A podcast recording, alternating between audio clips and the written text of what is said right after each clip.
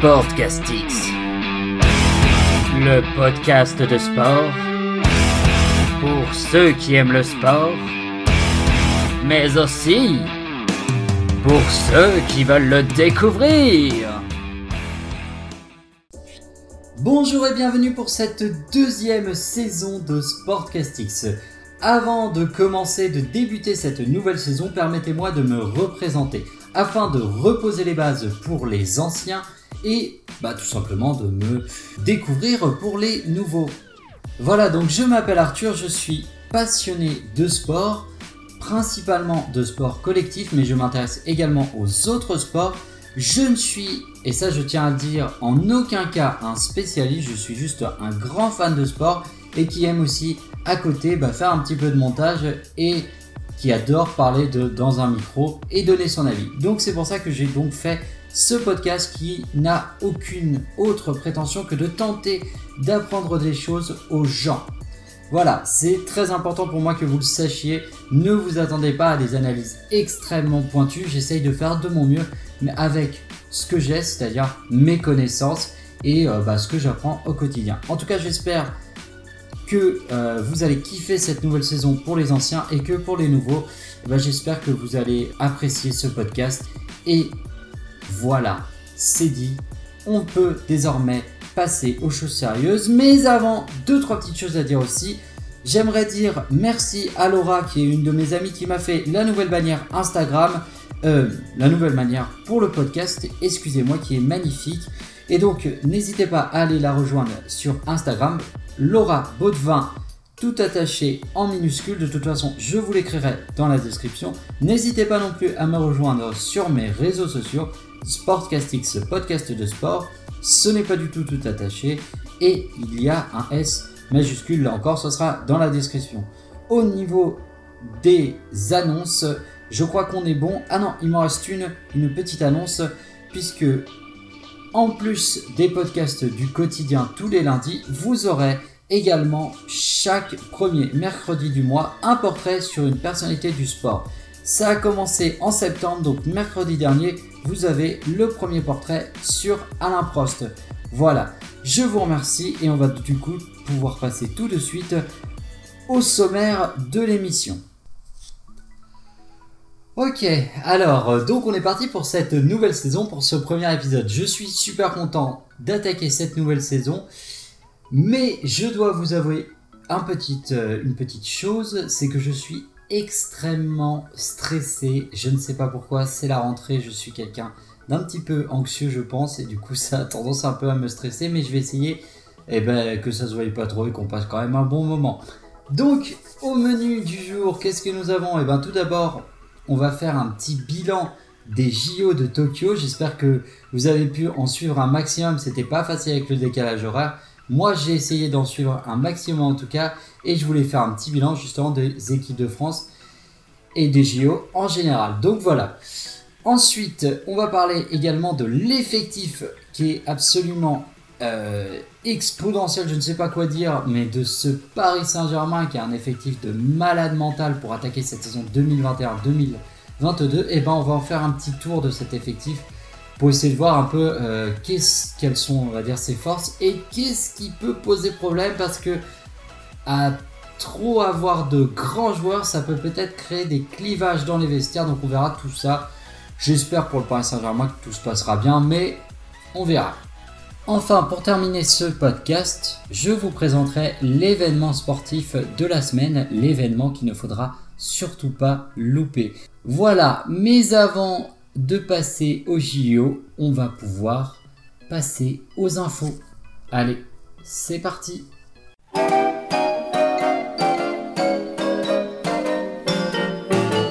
raconte l'histoire du marchand de France ce soir de Paris presse l'intrant qui vendait dans le noir tous les journaux du soir. Ok alors on est parti pour cette première info, la première info de la saison et j'avais envie de vous parler de transferts, de gros sous, d'argent mais pas de football puisqu'on va parler rugby. Malheureusement les transferts ont, euh, enfin en tout cas sont en train de se démocratiser dans le rugby et notamment celui de Colby du stade toulousain au RC Toulon Transfert qui va coûter au RCT un peu moins de 2 millions d'euros. Alors pourquoi Colby décide de quitter le Stade toulousain qui est, je rappelle, champion de France et champion d'Europe pour le RCT qui est un club, euh, on va dire un petit peu plus dans la difficulté ces derniers temps? Eh bien tout simplement le salaire puisque Colby euh, voulait un salaire euh, bah, que le Stade toulousain jugeait trop élevé, trop astronomique et voir qu'il pouvait mettre en péril ses finances. C'est un salaire euh, annuel de 1 million euh, d'euros, ce qui est quand même très très énorme pour le rugby. Alors, est-ce que c'est une bonne affaire sportivement pour le RCT Eh ben, euh, pas forcément pour moi parce que ces derniers temps, Colby, je le trouve en méforme depuis, depuis en fait la Coupe du Monde au Japon. Je rappelle qu'il est champion du monde avec avec l'Afrique du Sud. Mais moi, je le trouve en méforme, Colby. Donc, on verra. J'espère que le RCT aura un vrai retour sur investissement parce que à ce prix-là, va pas falloir se louper. Donc euh, voilà, j'avais aussi noté que penser de l'arrivée des transferts dans le rugby. Et eh ben évidemment, pour moi, c'est une mauvaise chose. Euh, je rappelle que ce n'est pas le premier transfert, puisque déjà cet été, il y a Baptiste Pesanti qui a quitté Pau pour le Racing 92. Euh, je rappelle qu'on parle de 500 000 euros quand même, ce qui est quand même une belle somme. Et j'oublie pas non plus Gaël Ficou du Stade français pour le Racing 92 qui est encore une fois bah, un, nouveau transfert, pardon, excusez-moi. Et bah globalement, les transferts, je trouve que déjà en football, à part mettre en péril l'économie du sport et même euh, bah, les transferts, ça a complètement déréglé en fait l'économie du football qui, qui n'a pas de réelle économie stable et euh, structurée comme euh, n'importe quelle autre entreprise. Bah, je trouve que à part mettre en péril justement l'économie du rugby, bah, c'est pas forcément une bonne chose. Donc voilà, j'espère que les dirigeants vont vite euh, combler les trous juridiques parce que là, euh, pour moi, c'est plus dangereux qu'autre chose. Voilà pour cette première info de la saison. On va tout de suite pouvoir quitter la France et le rugby pour se diriger vers le Japon. Et j'ai même envie de dire, on va remonter le temps un mois en arrière. Allez, générique Sportcastix, JO de Tokyo 2020. Euh, non, ça va pas ça. Euh, je recommence. Sportcastix, JO de Tokyo 2021.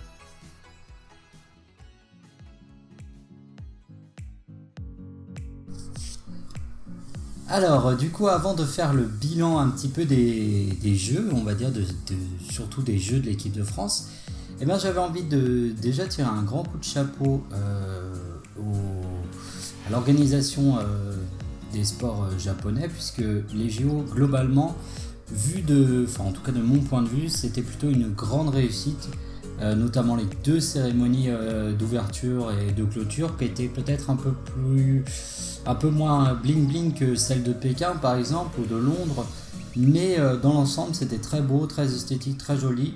Mention spéciale pour les drones notamment. que j'ai vraiment adoré. J'ai trouvé que honnêtement, c'était des JO dans le contexte très très bien organisé, donc euh, bravo euh, à la fédération japonaise. Du coup, au niveau des. Au niveau du, côté des Français, voilà. Alors du côté des Français, euh, bon, le bilan c'est quoi? Factuellement, c'est 33 médailles et c'est 8 derrière les Pays-Bas. Donc, qu'est-ce qu'on peut dire sur ce bilan? Bah, C'est qu'il est globalement, bah, c'est pas très bon.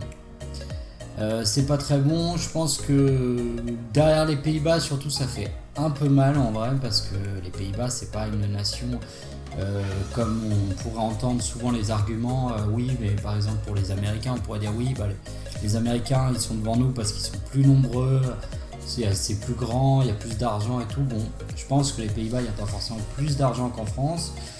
Euh, ils sont moins nombreux que nous, donc techniquement, ce genre d'excuse, vous voyez, ça marche pas trop. Moi, je pense que le problème de la France, c'est qu'il y a eu euh, bah, peut-être euh, un manque de financement dans certains sports, et puis qu'en plus, la pandémie n'a pas forcément aidé à tout ça. Alors, je sais pas comment ils ont géré la pandémie en, Hollande, mais en tout cas, en France, nous, ça a été quand même assez strict. Il y a eu des sportifs qui ont eu énormément de mal à, à s'entraîner dans le pays, donc voilà. Donc globalement, c'est un bilan plutôt négatif. Justement, une fois qu'on a dit ça, moi je vais vous parler plutôt de mes déceptions et quand même, on finira par parler aussi de mes satisfactions. Alors, mes déceptions, c'est l'équipe de France de football. Bon, bah ça, je pense que c'est la déception de tout le monde. Et à la fois, c'est une déception. C'est une petite déception dans le sens où je m'attendais à rien, mais je suis quand même déçu. On va dire ça comme ça. disons que l'équipe de France, je savais très bien que les JO n'allaient pas être une date FIFA et donc que les clubs n'allaient pas forcément lâcher leurs joueurs euh, facilement comme ça euh, pour la beauté du geste. Et donc c'est ce qui s'est passé, notamment mon club, l'OL, qui n'a bah, lâché euh, finalement. je crois qu'il n'y avait pas de joueurs de l'OL dans les. Dans, je me trompe peut-être. Hein. là, là j'enregistre le. J'enregistre début septembre, les JO se sont finis fin août, donc c'est vrai que ma mémoire est un petit peu. se sont finis mi-août, pardon.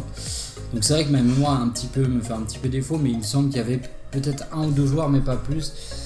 Et il a manqué euh, beaucoup, beaucoup de, joueurs à cette équipe de France. Et le problème n'est pas tant, à la limite, les joueurs pris, c'est surtout que ce sont des joueurs qui n'ont pas fait l'Euro Espoir euh, juste avant. Donc des joueurs qui ne se connaissent pas, il y a tout un groupe à créer en deux semaines. C'est un temps trop c'est un temps trop, euh, trop léger, quoi. Il n'y a pas assez de temps pour réussir à construire une bonne équipe.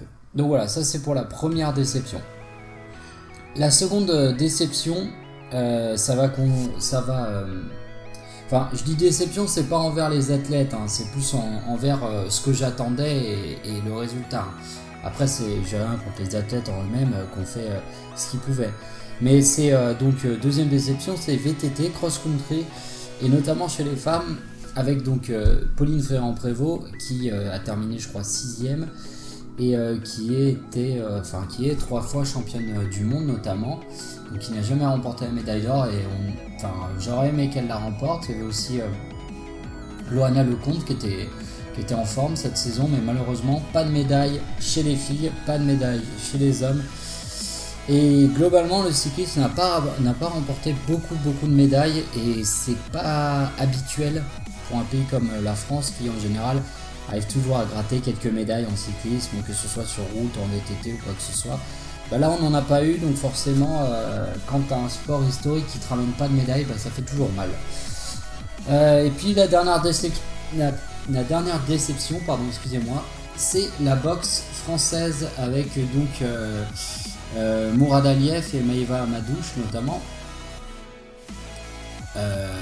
qui étaient engagés et qui n'ont malheureusement pas eu de chance ou étaient un petit peu défavorisés par les, par les juges.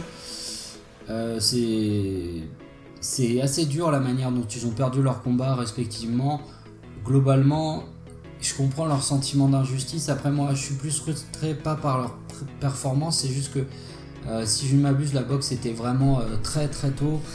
Euh, et, donc je, n'ai pas vu un seul combat de boxe en fait euh, pendant ces JO et c'est aussi ma frustration, c'est qu'ils ne soient pas allés plus loin pour voir un combat vraiment euh, de boxe digne de ce nom, un, beau combat.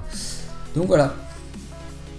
Globalement, ça a été aussi ça, hein, ces JO, beaucoup de décalage horaire et du coup, obligé de faire des choix. Moi personnellement, je me levais entre 6h euh, et 8h du matin euh, pour assister euh, à un, max, un maximum d'épreuves. J'ai pas forcément le, courage de me lever plus tôt, mais en soi, ça m'a permis de voir beaucoup de choses et notamment de voir beaucoup, beaucoup de satisfaction. Donc, on va passer tout de suite aux satisfactions. Alors, les satisfactions, bah évidemment, il y en a trois grandes satisfactions. Il y a le judo français avec ses 8 médailles, dont euh, je crois 3 en bronze chez les. Enfin, 2 en bronze chez les garçons, donc 2 médailles, en... deux médailles pour les garçons, 5 euh, pour les. 5 pour les femmes et euh, je crois une médaille, du coup, du coup, la médaille collective dans cette première tentative de faire une compétition collective, enfin un championnat collectif, je sais pas comment dire. voilà, de judo et donc la France qui s'impose en finale contre le Japon. Alors c'est une très belle victoire mais honnêtement les Japonais ont quand même dominé globalement ces JO de Tokyo au niveau du Japon et derrière évidemment la France qui a fait euh, bah, très très très euh, bonne prestation et du coup euh, notamment la médaille d'une athlète que vous savez si vous me suivez depuis quelques mois, vous savez, j'aime beaucoup cette athlète, donc Clarissa Gbenienou, qui a enfin sa médaille d'or. Et franchement, j'ai eu ma petite, j'ai eu ma petite larme, et c'était très, très, très bien, très, très bien, et ça a fait super plaisir. Euh, donc voilà, je crois qu'en plus la première médaille, c'est, euh, si je ne m'abuse, c'est Lucas Meredze qui l'a fait, donc le judoka, qui l'a fait donc en bronze, et je crois que c'est la première médaille de, de la France dans ces JO. Donc franchement, encore une fois, le judo, il a fait vraiment du bien. La discipline du judo a vraiment fait du bien. Ok, alors seconde discipline qui nous a vraiment vraiment fait du bien, c'est euh, historique comme d'habitude, et moi c'est l'escrime avec 5 médailles, 2 en or, 2 en argent et une en bronze. Euh, mention spéciale pour celle de Romain Canon qui n'était pas prévue à la base qu'il participe au JO et finalement qui est venu remplacer un de ses petits camarades. Et finalement bah, il remporte l'or en battant il me semble le troisième mondial et le numéro 1 mondial. Donc franchement c'était en plus la première médaille d'or de l'équipe de France donc il fallait le faire bravo à lui au sujet des sports qui ont continué, enfin on continue dans les satisfactions avec les sports collectifs et là c'est grande satisfaction euh, générale puisque nous avons le basket qui fait chez les hommes une médaille d'argent en perdant en finale contre les États-Unis. États-Unis qu'ils avaient battu lors du premier match, donc euh, franchement incroyable. Enfin, c'était vraiment. Euh, et en perdant en finale contre les États-Unis, euh, ils sont pas loin de l'avoir. Hein. Honnêtement, ça se joue à pas grand-chose. Ensuite, le bronze chez les filles. Alors, il y a, eu cette demi-finale contre le Japon où elles ont vraiment été décevantes. En tout cas, moi, à titre personnel, elles m'ont vraiment déçu.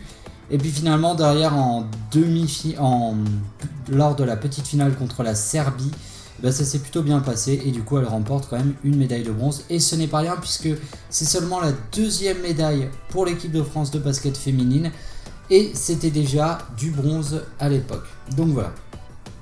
Pour ce qui est du volet, alors le volet, c'est la grande surprise de ce tournoi. Honnêtement, je pense que personne les voyait aller chercher l'or. Et finalement, à partir du moment où ils ont battu cette équipe de Pologne qui était l'une des grandes favorites et qui allait chercher l'or, et, malgré le fait qu'ils ont très très mal débuté, et ben au final, euh, ils ont euh, réussi euh, leur pari, puis ils ont continué, l'Argentine et tout ça. Ils ont tout enchaîné jusqu'à arriver à cette médaille d'or. Donc bravo l'équipe de France de. Euh, le rugby à 7 euh, féminin avec cette médaille d'argent. Alors malheureusement, je n'ai pas pu voir un seul match de l'équipe de France féminine de rugby à 7. Je n'ai pas pu, voilà. Les JO, c'est un peu le problème, c'est qu'on a envie de tout voir, mais malheureusement, on est obligé de faire des choix. Et donc, bah, le rugby à 7, j'ai pas pu voir. Mais en tout cas, c'est une très très belle médaille d'argent. je crois qu'elles donc elles se sont, elles ont donc perdu en finale face à la Nouvelle-Zélande. Mais globalement, c'est quand même, euh, bah, c'est quand même une super médaille d'argent pour euh, l'équipe de France. Ensuite, et pour terminer, nous avons les deux équipes de handball. Donc, chez les hommes, c'est de l'or, et chez les femmes, c'est de l'or aussi. Alors, chez les femmes, elles ont eu un début assez compliqué, puis finalement, quand il a fallu arriver euh, dans les matchs à élimination directe, bah, elles ont éclaté tout le monde. Elles ont été impériales, et franchement elles m'ont paru euh, véritablement euh, intouchables. Elles ont battu les, Pays-Bas, puis lors de la finale, c'était pareil, c'était du. Elles étaient intouchables en fait, euh, à partir du moment. Alors qu'elles avaient très très mal débuté, puis elles se sont vite reprises en main. Et puis chez les garçons, alors là, je, vais quand même dire que je me suis agréable, enfin je suis content de m'être trompé sur Vincent Gérard, donc le gardien de l'équipe de France. J'avais dit lors des, championnats du monde l'an dernier qu'il manquait un vrai meneur d'équipe dans cette équipe de France. Euh, Nico Karabatic est revenu et ça s'est vraiment senti, j'ai trouvé. Et euh, pour ce qui est euh, du gardien, j'avais dit qu'avec Vincent Gérard, ça ne serait pas possible parce que je trouvais. Enfin, il n'avait pas été bon de toute façon pendant les championnats du monde et sincèrement, bah, je l'avais trouvé pas bon et franchement, là, lors des JO, bah, il m'a fait mentir et je suis très content parce que si l'équipe de France a remporté cette médaille d'or, bah, c'est en grande partie grâce à lui, donc bravo à lui, et je suis très content de me tromper quand c'est dans ce sens-là. Euh, après, au niveau d'une petite, euh, pas une satisfaction, mais on va dire un petit coup de cœur, c'est quand même la médaille, et c'est pour en finir d'ailleurs avec les JO de Tokyo, on en finira là-dessus, c'est la médaille de Kevin Mayer, euh, la médaille d'argent. Alors on aurait peut-être pu s'attendre à de l'or, peut-être, mais vu les circonstances, une médaille d'argent c'est déjà magnifique. Il y a quelques mois en arrière, il savait, enfin on savait pas s'il allait pouvoir réussir euh, à sauter, à refaire même du décathlon à son niveau. Et là, il arrive à aller au JO, il participe, il fait une médaille d'argent, alors qu'en plus, au milieu du DK, il se blesse au dos. Et derrière, il a la force de continuer, donc euh, bravo à lui. Et je pense que c'est euh, probablement, peut-être même ma médaille préférée, même si c'est pas de l'or. J'ai vraiment adoré euh, sa performance. Je fais une petite pause, le temps de boire un petit coup, parce que je vais pas vous mentir, mais il fait très très très chaud actuellement, donc j'ai besoin un petit peu de me désaltérer. Et on reprend. je pense que je vais dire un petit mot quand même des Jeux paralympiques. Euh, voilà, vous expliquer pourquoi notamment, on n'en parlera pas plus ici. Alors voilà, du coup, de retour, euh, les Jeux paralympiques, qu'est-ce que je voulais dire dessus? Eh bien, je voulais déjà dire qu'on n'en parlera pas ici et expliquer un petit peu pourquoi. Euh, il se trouve que dans ma vie perso, il m'est arrivé quelque chose qui m'a empêché de bien suivre à temps les Jeux paralympiques, de suivre les Jeux à l'heure et de commencer bah, un petit peu comme les Jeux olympiques à regarder un peu la cérémonie et tout ça. Donc c'était très compliqué, donc j'ai pris énormément de retard. Et ensuite, euh, eh ben, j'avais deux solutions. Soit j'essayais de rattraper tout vite, tout vite, euh, en oubliant plein de détails, et j'essayais de me forcer un petit peu à me replonger dedans alors que j'avais, j'étais pas dans le délire, quoi. Euh, soit je n'en parlais pas, et finalement, en y réfléchissant bien, la solution de ne pas en parler m'a paru la plus la meilleure et la plus respectueuse, on va dire, déjà parce que faut savoir qu'un sport paralympique, la plupart des sports paralympiques, sont un petit peu des variantes, certes, des sports olympiques. Euh, c'est soit des variantes, mais du coup, qui dit variante dit euh, bah, forcément règlement et règles qui changent. Donc euh, il faut connaître ces règles, il faut savoir de quoi on parle à un moment donné. Et il se trouve que moi je n'ai pas de grandes connaissances en, paralympisme. Et du coup, euh, je préfère bah, me taire quand je sais pas, tout simplement. Et en l'occurrence, comme j'ai pas eu le temps de bien me pencher sur le sujet, de bien, euh, euh, bah, de bien me pencher sur le sujet et de bien bûcher dessus, eh ben, je préfère rien dire.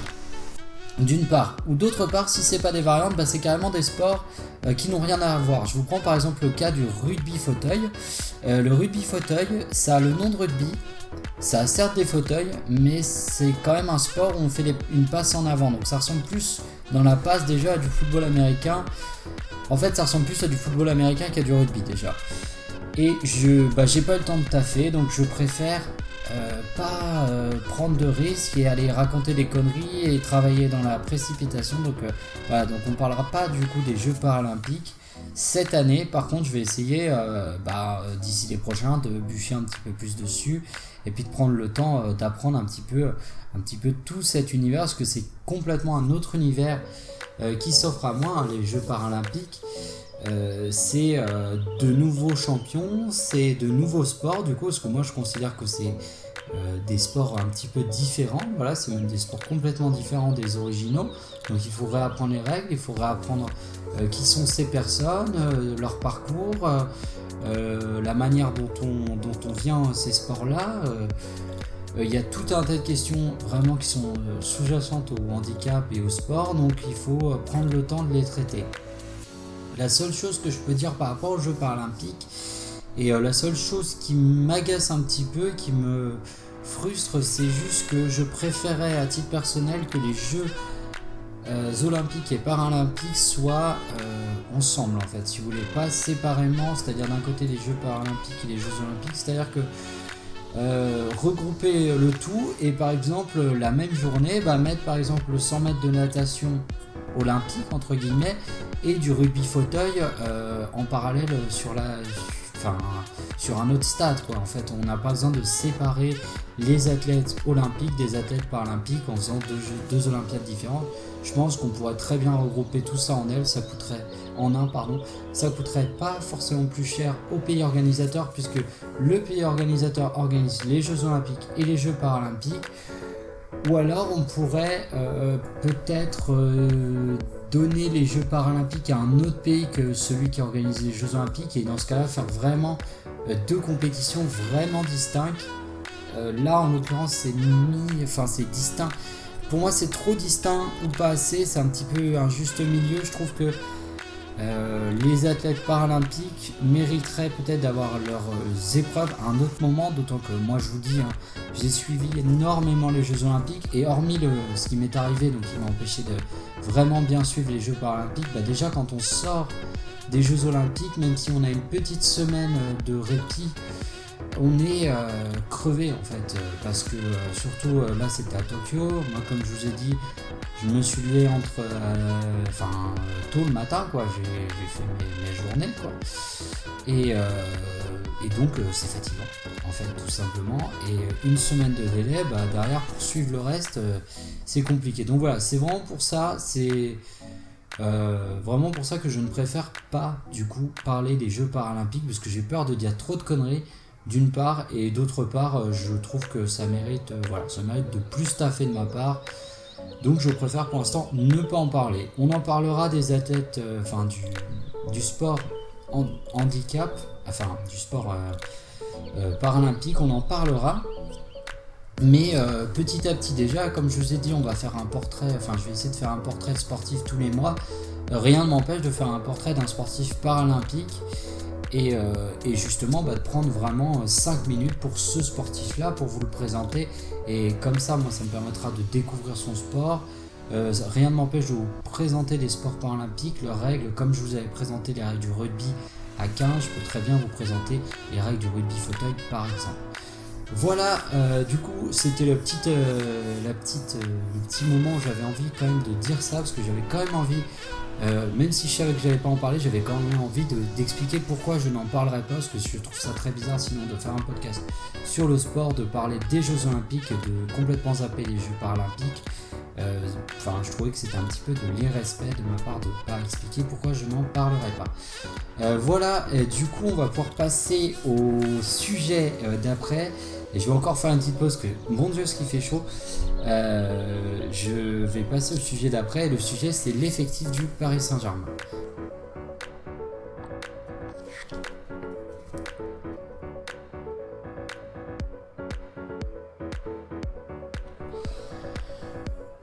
Alors, chaque année, euh, pendant le mercato, c'est toujours un petit peu la même, euh, la même salade. On va dire que le Paris Saint-Germain est très actif et le Paris Saint-Germain ramène des grands joueurs et des grandes stars. Mais alors là, cette année, ils ont quand même fait très très fort, il faut le dire, puisque Lionel Messi, et donc je pense que vous le savez, est un joueur du Paris Saint-Germain désormais et qu'ils ont conservé pour l'instant Kylian Mbappé sans oublier Neymar, même si n'est pas très en forme, ça fait quand même une attaque, enfin en tout cas ça fait trois grands attaquants.